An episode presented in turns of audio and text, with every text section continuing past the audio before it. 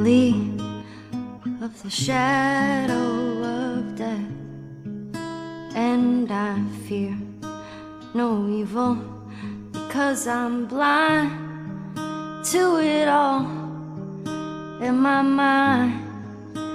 My gun, they comfort me because I know I'll kill my enemies when they come. Surely goodness and mercy will follow me all the days of my life, and I will dwell on this earth forevermore. Said I walk beside the still waters, and they restore my soul. But I can't walk on the path of the right because I'm wrong.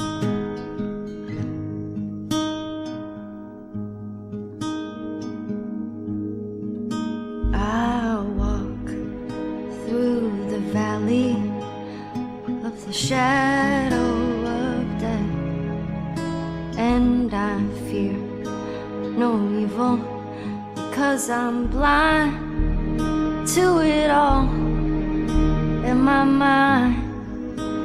My gun, they comfort me because I know I'll kill my enemies when they come. Surely goodness and mercy will follow me all the days of my life, I will dwell on this earth forevermore. Said I walk beside the still waters, and they restore my soul. But I can't walk on the path of the right because I'm wrong. No, I can't walk. Empezamos con una cancioncita bastante dura, ¿no? Se nota triste, dolorosa, como si hubiésemos vivido en un mundo posapocalíptico que te ha obligado a vivir matando o si no morir. Y de eso es de lo que trata el juego que os traigo hoy en Hora de Videojuegos. The Last of Us, un bellísimo juego. Y tengo como acompañante a Félix. Hola, buenos días. Buenos, ¿qué tal, Rubén? No sabes mucho de videojuegos, así que te iré contando un poco la historia, así que cuidado hay spoilers y no sé, así un poco tema de jugabilidad. Tenemos a dos personajes principales, Ellie y Joel, simple. Y la verdad es que esta historia es bastante cruda. Pero en comienzo, la canción principal se trata del segundo juego. Sí, me he adelantado un poco, pero es lo que mejor iba para el principio, ¿qué quieres que te diga? bueno, eh, ¿alguna pregunta sobre este juego? ¿Es de zombies? ¿Qué quieres preguntarme? Ninguna porque no lo conozco, así que parte de cero. Hablas con un mueble. Cuéntamelo como si... Muy bien. Nada de nada. He dicho, estamos en un mundo posapocalíptico que matas o te matan. Estamos frente al Cordyceps. Es un hongo.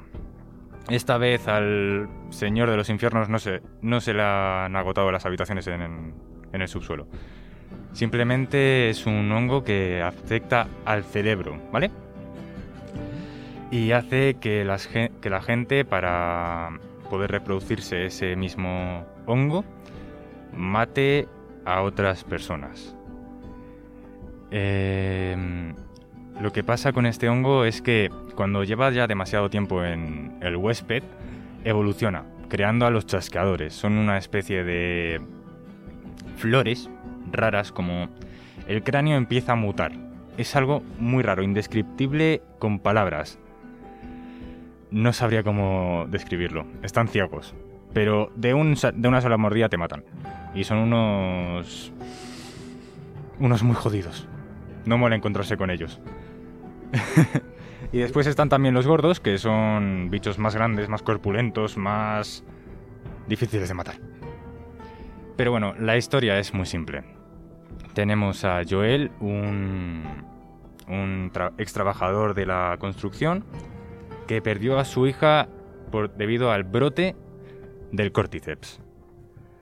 Y tenemos a Ellie, un personaje que aparece más adelante en el juego y que genera en Joel una especie de cariño paterno llegando a ser tóxica, lo cual, como comprenderás, no es muy bueno.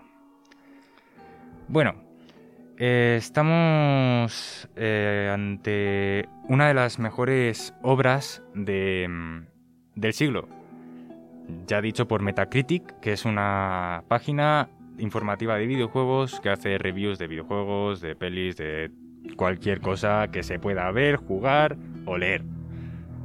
Bueno, eh, tiene una puntuación de 97 si no me equivoco, que es bastante referente al 100.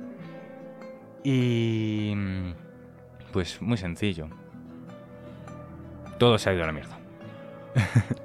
Buena manera de empezar. Sí. Introducción, todo se ido a la mierda. Todo mal, todo mal. Vale. Nuestro personaje principal se convierte en un mercenario. Eh, trafica con armas, comida, cualquier cosa. Porque dentro de las zonas de, de cuarentena, dirigidas por los, por los militares, es un poco difícil trasladar las cosas. Y pues eso. Mm, el hecho de que sea una historia normal y corriente de zombies no tiene que asustarte porque en esta época, en la época en la que se creó que fue en el 2013, era muy normal hacer esto, este tipo de videojuegos, eh, así que ¿por qué, ¿por qué es uno de los mejores juegos de la década? ¿Por qué fue un gran juego en esa época, sin llegar a ser tan cliché como los demás? Pues tal vez sea por la evolución de los personajes. Como ya he dicho, acaban siendo una especie de padre-hijo tóxico. Él hace todo para proteger a Ellie. Llega hasta arruinar la vida a toda la humanidad. Y esto viene a cuento de que Ellie es en realidad la cura para este virus llamado Cordyceps, este hongo. Ay. ¿Cura o el vehículo que utiliza para transmitirse? No, Eli es la cura. El vehículo que utiliza son los demás seres humanos. Eh, lo que pasa es que no se sabe bien el porqué de que Eli sea, sea una chica inmune. La mordieron muy joven y eso se ve en uno de los DLCs del juego, pero no me voy a meter en los DLCs. Muy bien. Este juego... Em, madre mía, me he quedado callado justo cuando ha parado la música. Oh, Dios mío, qué, silencio más aterrador ha habido. Em, pues eso, ves la historia, ves cómo se ayudan. El hecho de que Ellie salve a Joel en más de una ocasión y que Joel salve a Ellie en otras tantas, eh, es una historia que te envuelve, que te hace encariñarte de esos dos personajes simplemente por cómo sientes el verdadero afecto que nace de la nada. Ese afecto que Joel quería darle a su hija, quería darle un futuro. Por ello, Joel elimina la esperanza de la humanidad a escaparse de ese virus. ¿Tú qué opinas? ¿Tú darías el resto de la humanidad por tu hijo? Bueno, la balanza es un poco complicada. Siempre decimos que daríamos cualquier cosa. Pero cuando además tienes que dar algo que es irreal y irracional, pues cuesta menos decir que sí, claro. Exacto. Pero en un mundo de, en un mundo de zombies, todo es distinto, todo cambia. Exacto, nosotros no podemos decidir qué haríamos en esa situación, o sea, podemos intuir qué podrían pasar, pero en realidad nosotros no tenemos esa capacidad de decir, estamos en una situación de verdadero terror, porque... Y yo haría esto, seguro que lo haría. No podemos. Si fuera previsible ya dejaría de ser un juego. Eh, exacto. Pero además en la vida real, ¿no? O sea, el hecho de estar frente al verda- verdadero peligro. Podemos decir cosas que en realidad no haríamos. Podemos hacer cosas de las que nos podríamos arrepentir toda nuestra vida. Y eso es algo que no podemos cambiar. Em, eh, también está el apartado gráfico del juego. Es uno de los mejores del 2013. La verdad es que no deja nada que desear, aun siendo la época en la que estamos.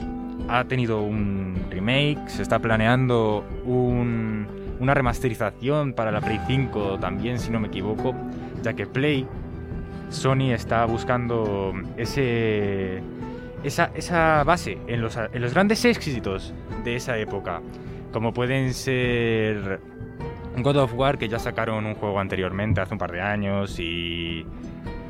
mm, ¿Qué más? No me sale. Es curioso que además a la velocidad que evoluciona todo esto y cambia, eh, sin embargo siendo un juego de 2013 se mantenga, aun con alguna ligera modificación, se mantenga al día y se mantenga ahí como de los primeros números en cuanto a juego, ¿no? En cuanto a... Sí, es muy interesante, la verdad. Pero no me extraña nada. Si es que viendo la historia, viendo los gráficos, viendo la, la- la hermosura, la hermosura que hay en este juego, no me extraña. Vas a conseguir que lo pruebe. Uf, lo deberías de probar. Está en Play y en... En PC también. No, en PC no. Ah, solo está en Play. En Play 3 y en Play 4. Pero bueno. Es un juegazo. Muy bien, pues... A ver. em, tenía algo en la mente, pero no consigo recordar. Pero no era mentira. No era mentira. Em, ah, sí, claro. Eh, en esos tiempos de 2013, donde los juegos eran shooters láser o RPG o... Todo muy, muy rápido. Juegos que te incitan a seguir jugando simplemente por el hecho de... ¿Qué pasará ahora? Rompe con la temática. Rompe totalmente con ese hecho de... Vamos a hacer juegos rápidos. Se rompe un suelo, se rompe el techo. Más rápido, dispárale, mátale no te enteras de qué estás haciendo. Este juego es totalmente distinto. Tú sientes como cuando matas a alguien. Los propios NPCs lloran a sus, a sus amigos caídos. Ves como en algunas partes del juego ves a, a los compañeros de los que has matado llorar. O decir, ¿dónde estás? Tal persona. Ves cómo lo que haces, aunque no tenga una repercusión exacta en la historia, sí lo tiene en, los, en las personas que hay en ese mundo. Lo cual no es muy normal en esa época. Hoy ya se ha empezado a normalizar más. Y la verdad es que en The Last of Us 2, que es, es la canción del principio, se recalca bastante más. Pero bueno, ¿qué se le va a hacer? Estamos llegando a la mitad del programa. Luego hablaré un poco de su desarrollo. Nada, poquito. Y ahora os voy a poner una canción que es de un juego bastante parecido, va de la misma temática, que se llama One Bad Man.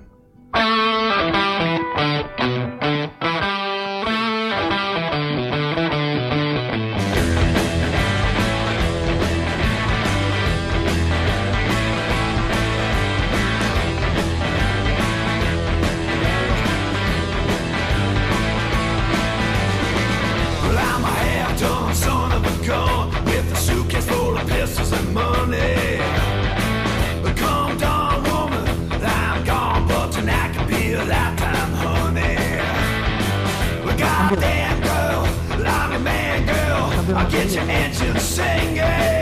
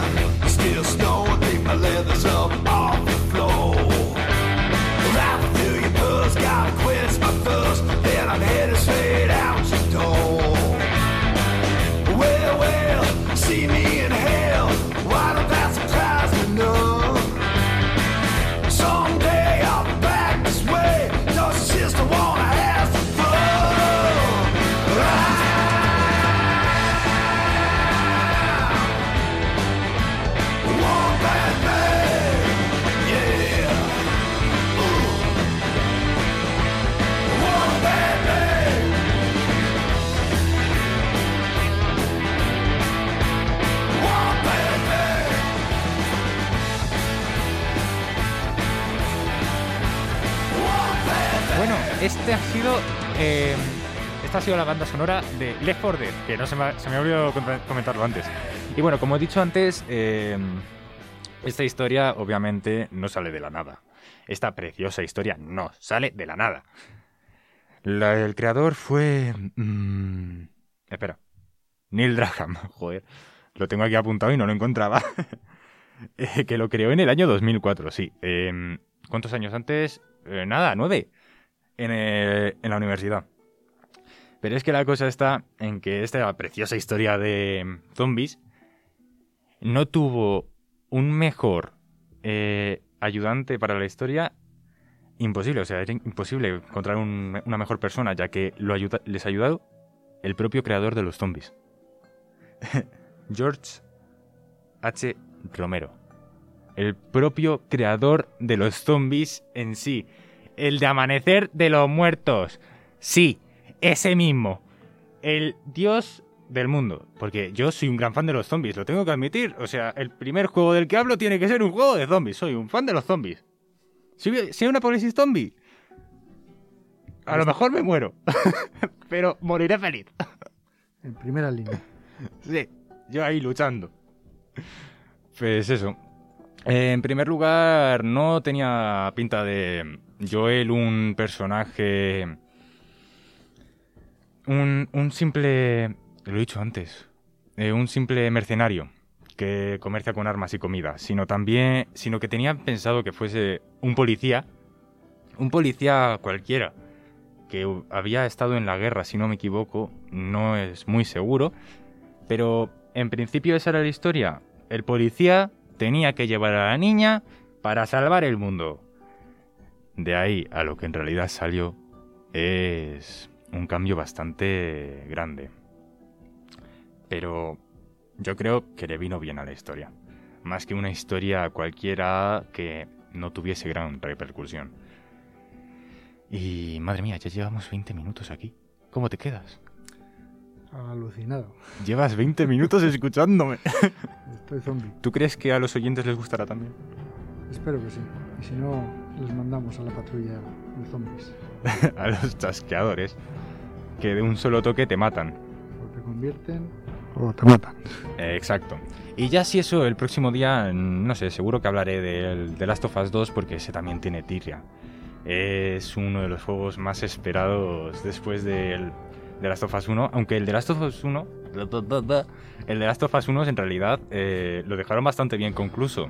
Tienes dos opciones al final del juego, no las voy a decir porque no quiero generar tantos spoilers, pero es un final concluso, un final que, aunque pudiese tener segunda parte, no es que dejen el destino de los personajes en un problema para decir, hay que sacarlos de aquí, hay que hacer una segunda entrega. No, no. Pero Fue- una posibilidad.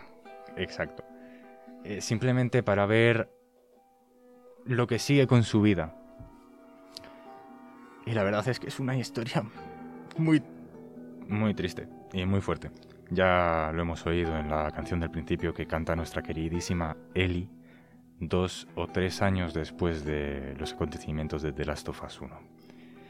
Y yo creo que por aquí lo podremos ir dejando. Ya he contado bastantes cosas de este juego. Si eso hago una review en algún momento del futuro. Ya nos has infundido bastante miedo para no dormir esta noche. Nada, creo que no. Día, más y mejor. Os recomiendo jugarlo sin duda alguna. Es uno de los mejores juegos que he probado nunca, aunque sea del 2013. Dadle una oportunidad a esos viejos juegos que, que fueron parte de la infancia de muchas generaciones anteriores, porque en realidad esos son la historia. Yo viendo la cara y el entusiasmo de Rubén, apuesto por ello. Muchas gracias, Félix. Y hasta la próxima. Buenas tardes.